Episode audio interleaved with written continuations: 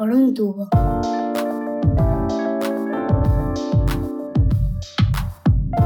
Bienvenidos a Medicina por un tubo, el podcast de Roche España en el que tratamos de explicar de un modo sencillo los avances más complejos en el mundo de la investigación médica. La investigación biomédica discurre a un ritmo distinto al de los titulares de los medios. Los fármacos innovadores necesitan pasar por un largo y costoso proceso de experimentación que conocemos como ensayos clínicos antes de ser probados y llegar a los pacientes que los necesitan. En medicina los ensayos clínicos son fundamentales, son la clave del proceso investigador y permiten evaluar con personas sanas y o enfermas la seguridad y la eficacia que tiene un determinado medicamento para los pacientes. En plena crisis de la COVID-19, los ensayos clínicos han salido del laboratorio para ocupar los principales espacios informativos. Como está ocurriendo con otros ámbitos, la pandemia está cambiando la forma en la que se aborda la investigación clínica. La incorporación de la telemedicina y la inteligencia artificial, así como la extensión del uso de las herramientas digitales, está permitiendo una mayor eficiencia en el proceso y menores molestias para los participantes. Hoy aprendemos más sobre este cambio en el modo de afrontar los ensayos clínicos.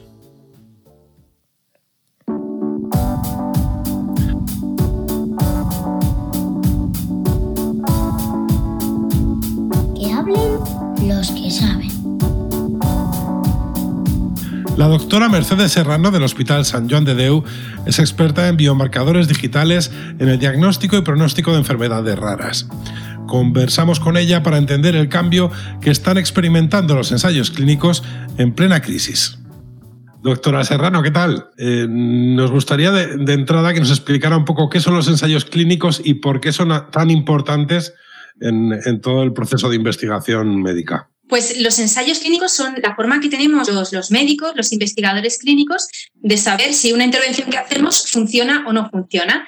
Es decir, son importantes porque están diseñados de una forma que utilizan el método científico, es decir, que tenemos una hipótesis de que algo puede funcionar, ponemos toda una metodología que está diseñada para probar esa hipótesis y después tienen toda una evaluación estadística que nos dice que lo que resulta de esa intervención no se debe al azar, sino que se debe directamente a la intervención que hemos hecho. Es decir, es la forma de, de, evaluar realmente de forma científica y de forma segura que un fármaco o que una intervención terapéutica, del tipo que sea, funciona. ¿Qué hace falta para desarrollar ensayos clínicos de calidad? Pues para desarrollar un ensayo clínico de calidad es verdad que la metodología debe ser muy adecuada, la potencia estadística muy pertinente, pero yo creo que la, lo clave de todo para desarrollar un buen ensayo clínico de calidad es que esté centrado en las necesidades del paciente, es decir, que esté centrado en cambiar aquello que afecta la salud y la calidad de vida del paciente y de su familia. Yo como pediatra también tengo, tengo, que tener en cuenta a la familia. Por eso hay unos, unos, marcadores que se llaman los PRO, los Patient Reported Outcomes, que serían como los objetivos que quieren los pacientes eh, alcanzar con las nuevas intervenciones o terapias que nosotros, que nosotros les proponemos en los ensayos. Porque solamente respondiendo a sus necesidades estamos mejorando la salud. A veces a los médicos nos obsesionan parámetros que luego en el día a día no tienen tanta importancia y sin embargo otros como por ejemplo el sueño o la conducta, que son muy importantes en enfermedades raras, como por ejemplo en el síndrome de Angelman, pues esos parámetros de conducta que alteran eh, toda la vida de esas familias durante todos los días de la semana, a veces son muy importantes. Y si nosotros eh, guiamos nuestros ensayos precisamente a ese objetivo terapéutico que es muy relevante y muy importante, creo que estaremos haciendo ensayos de gran calidad. ¿Y cómo ha cambiado la actual crisis del COVID-19 la forma de enfrentarnos a la investigación clínica? Bueno, lo primero que hemos tenido es que se ha detenido un poco toda la investigación clínica porque, bueno, cuando hay una urgencia, la urgencia es prioritaria, pero todo esto en un momento de tanto estrés, pues realmente ha pasado en un segundo plano. Pero es verdad que lo vamos retomando y que desde luego los investigadores estamos haciendo en casa pues todo lo que es análisis de datos, publicaciones científicas, colaboraciones en grupo, o sea que realmente ha cambiado hacia una vertiente diferente. Por ejemplo, en enfermedades raras, tenemos muchos grupos de trabajo internacionales donde nos vamos contando cómo el, el, SARS-CoV-2, el COVID-19 está afectando a, a cada grupo de pacientes y compartiendo datos a una velocidad que es trepidante y que realmente es maravilloso ver cómo hemos abierto esa otra faceta de la investigación clínica en red cuando no podíamos hacer otra cosa como la presencial. O sea que el teletrabajo ha afectado también a este sector en concreto. Yo creo que el teletrabajo ha afectado incluso para bien, en el sentido de que estamos echando muchísimas horas delante del ordenador y, bueno, los ordenadores están eh, echando fuego, ¿verdad? Porque estamos colaborando muchísimo y trabajando muchísimo, lo cual es muy bueno. Yo me, me adelantaría a decir que casi más que cuando estamos a lo mejor en el hospital, que tu actividad se diversifica un poco. Y como experta, ¿qué son los biomarcadores digitales y cuál es el uso en el ámbito de investigación clínica? En su caso, en el diagnóstico y pronóstico de enfermedades raras. Bueno, pues un biomarcador es, es un parámetro que nosotros podemos utilizar de forma objetiva para ver cómo estamos influyendo en la salud de una persona. Entonces, un biomarcador puede ser la frecuencia cardíaca, pero también puede ser el nivel de azúcar en la sangre. Eso es lo que llamamos un marcador biológico, un biomarcador. Los biomarcadores son muy útiles porque son objetivos, no se deben a la subjetividad de la persona o del explorador que está viendo al paciente. En ese sentido, eh, todo lo que sean los avances digitales nos permiten recopilar gran cantidad de biomarcadores sin que ni siquiera el, propio paciente, el propio sujeto lo tenga que subir a una plataforma, lo que genera una gran cantidad de datos que antiguamente tendríamos que evaluar eh, de forma personal, pero que ahora mismo, pues gracias a las nuevas tecnologías, son muchos datos que podemos analizar de forma global, o sea, no solo uno, sino incluso cómo interactúan unos con otros y llegar a, a conclusiones mucho más ricas. O sea, que yo creo que es un avance muy importante a nuestro favor, a, la favor eh, al final de la salud de los pacientes ¿no? y de la evaluación de los parámetros de salud. Pues doctora Serrano, muchas gracias por atendernos.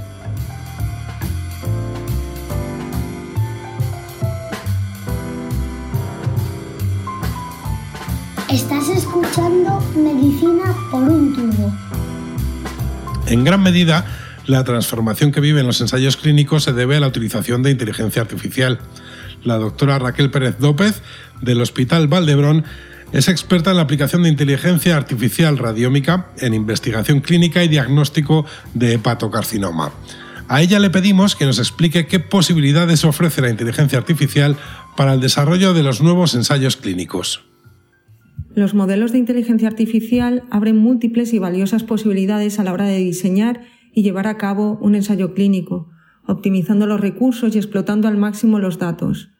Solo por poner un ejemplo, la inteligencia artificial nos puede ayudar a desarrollar algoritmos para prever qué pacientes tienen más opciones de que su tumor responda a una droga o poder decidir más rápido si el paciente está respondiendo o no a la misma y por lo tanto poder parar antes tratamientos en caso de que el paciente no se esté beneficiando y ganar tiempo para probar otro.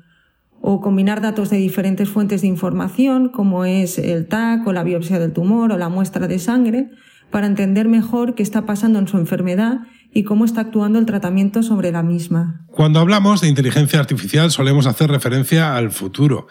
¿Es una realidad su aplicación actual en los ensayos clínicos? ¿Qué hace falta para impulsar su uso? Seguimos escuchando a la doctora Raquel Pérez.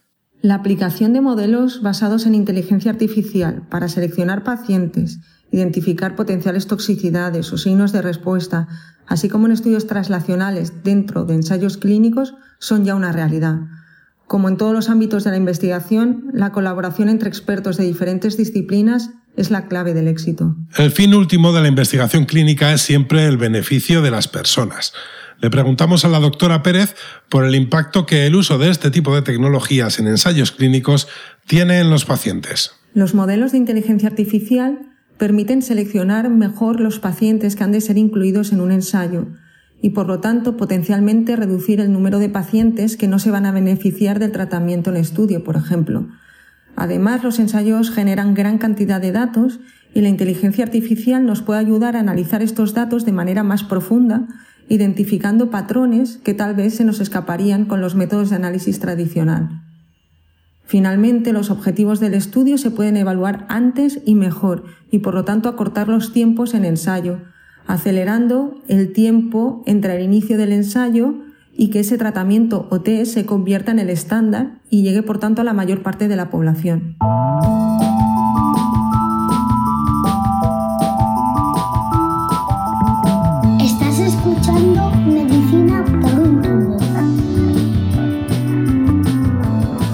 En Medicina por un tubo seguimos escuchando a los que saben, como el doctor José Luis López Sendón, neurólogo del Hospital Universitario Ramón y Cajal y experto en enfermedad de Huntington. Con él volvemos a hablar, entre otras cosas, sobre biomarcadores digitales, enfocados esta vez en su especialidad, la ya citada enfermedad de Huntington. En los últimos años ha habido un interés creciente en el desarrollo de los biomarcadores digitales en medicina, probablemente porque la aparición y generalización de la tecnología de dispositivos que está al alcance de cualquiera, pues así lo permite.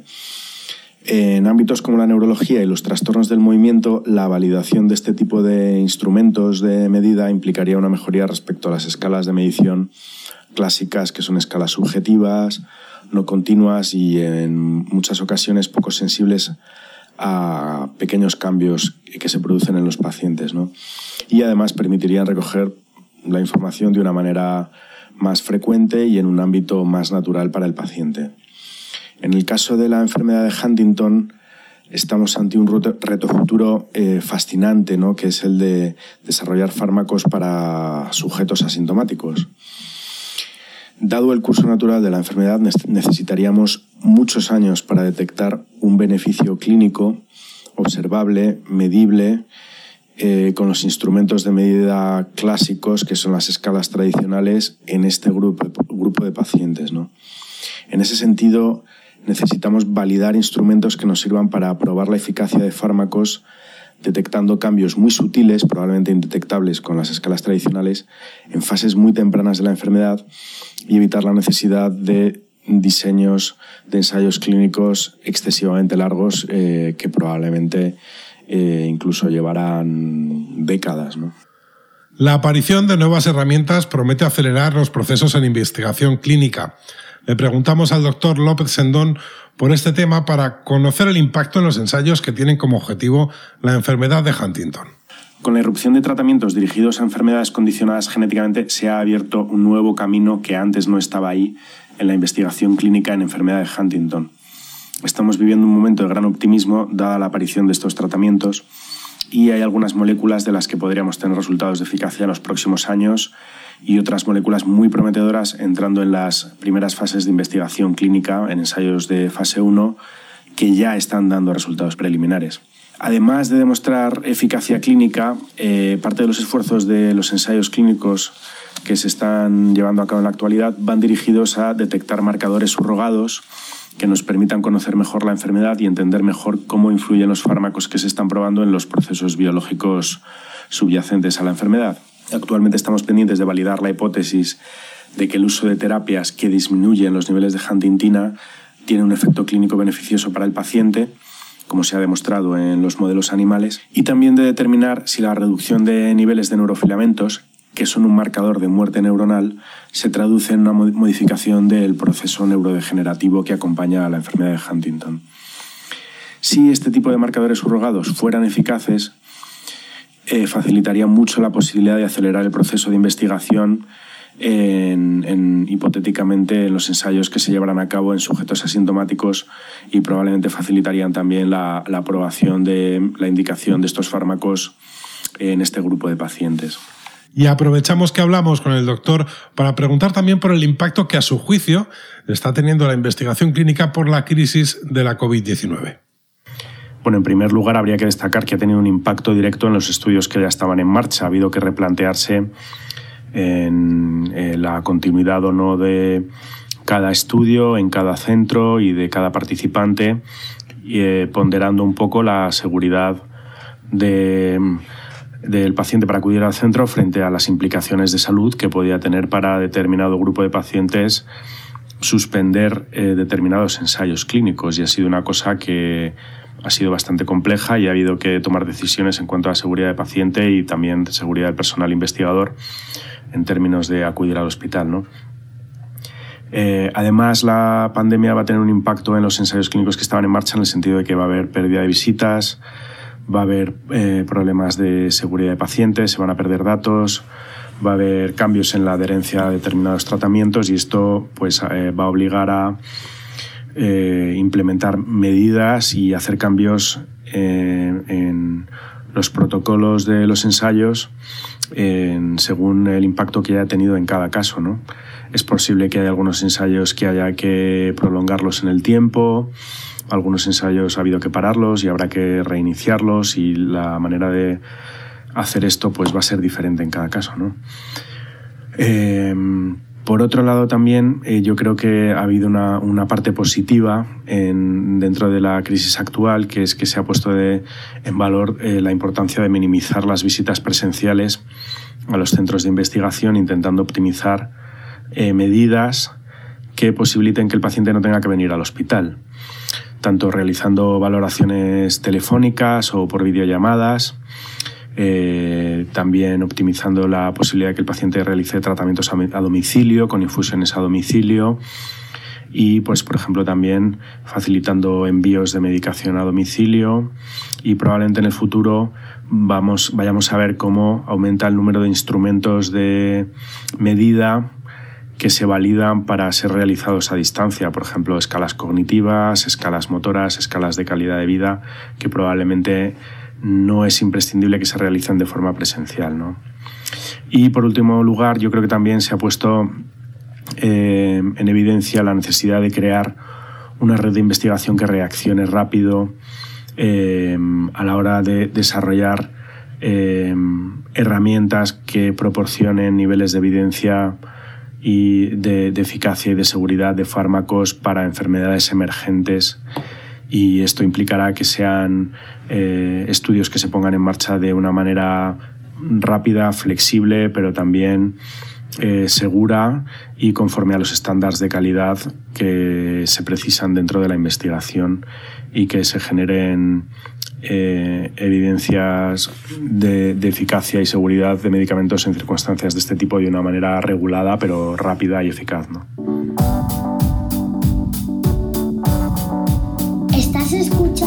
Medicina por un tubo.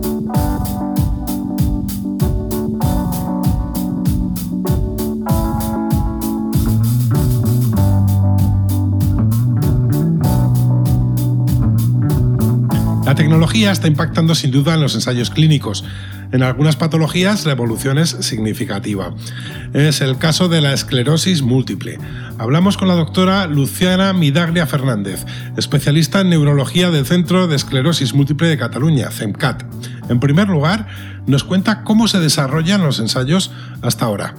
Clásicamente, los ensayos clínicos en esclerosis múltiple utilizan como herramientas de medición del grado de funcionalidad la tradicional escala de discapacidad EDSS, acompañada de una batería de pruebas, el Multiple Sclerosis Functional Composite, que reúne un test cognitivo, un test de velocidad de la marcha, un test de destreza manual y un test de la vía visual. Su administración requiere de personal entrenado, de un espacio físico adecuado y un tiempo variable en función de la discapacidad del paciente y que fácilmente puede superar los 30 minutos.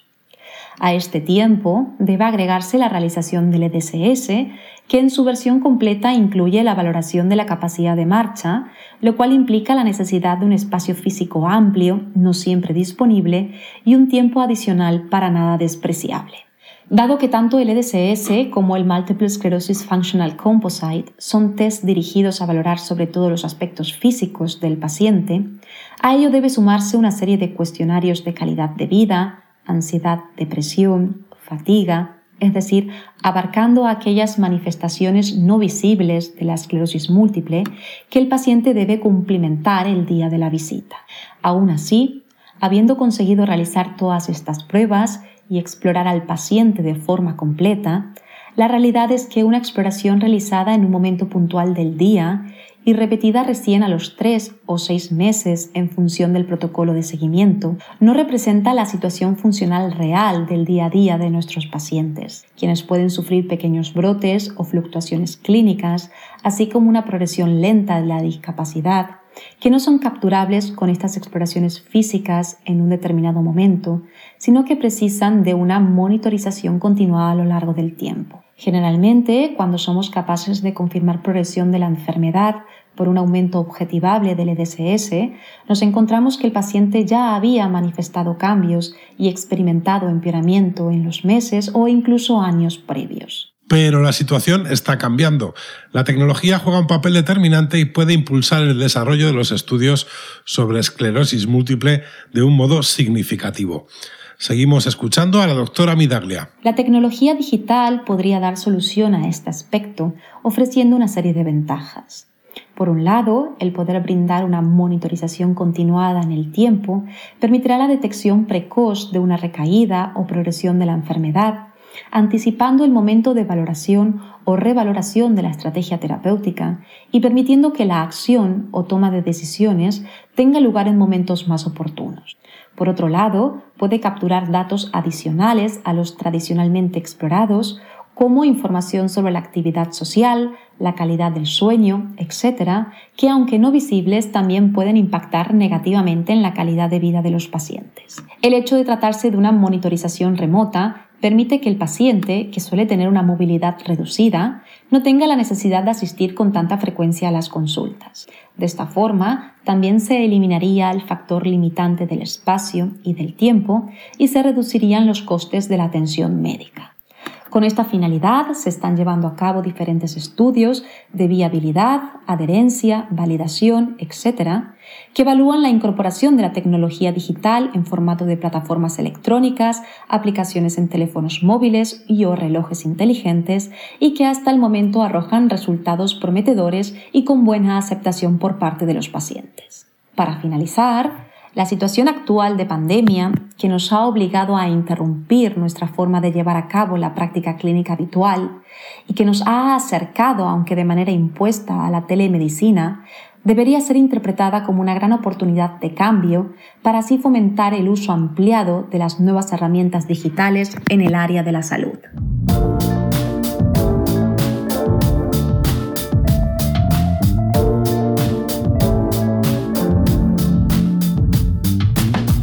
La innovación no es nada si no ofrece resultados demostrables. Conseguirlo no es fácil, de ahí la importancia de los ensayos clínicos, de la investigación clínica. Durante la crisis de la COVID-19, estos ensayos han saltado de los laboratorios a los medios de comunicación. Pero eso no es lo más relevante. Lo importante, como hemos aprendido de la mano de estos expertos, es que el modo de realizarlos se está beneficiando de una revolución tecnológica que nos permite trabajar hoy para ofrecer soluciones en un futuro cada vez más cercano. Y hasta aquí esta entrega de Medicina por un tubo. Os esperamos en el siguiente capítulo, buscando como siempre que la información sea una fuente de salud. Un saludo. Os esperamos en el próximo episodio de Medicina por un tubo.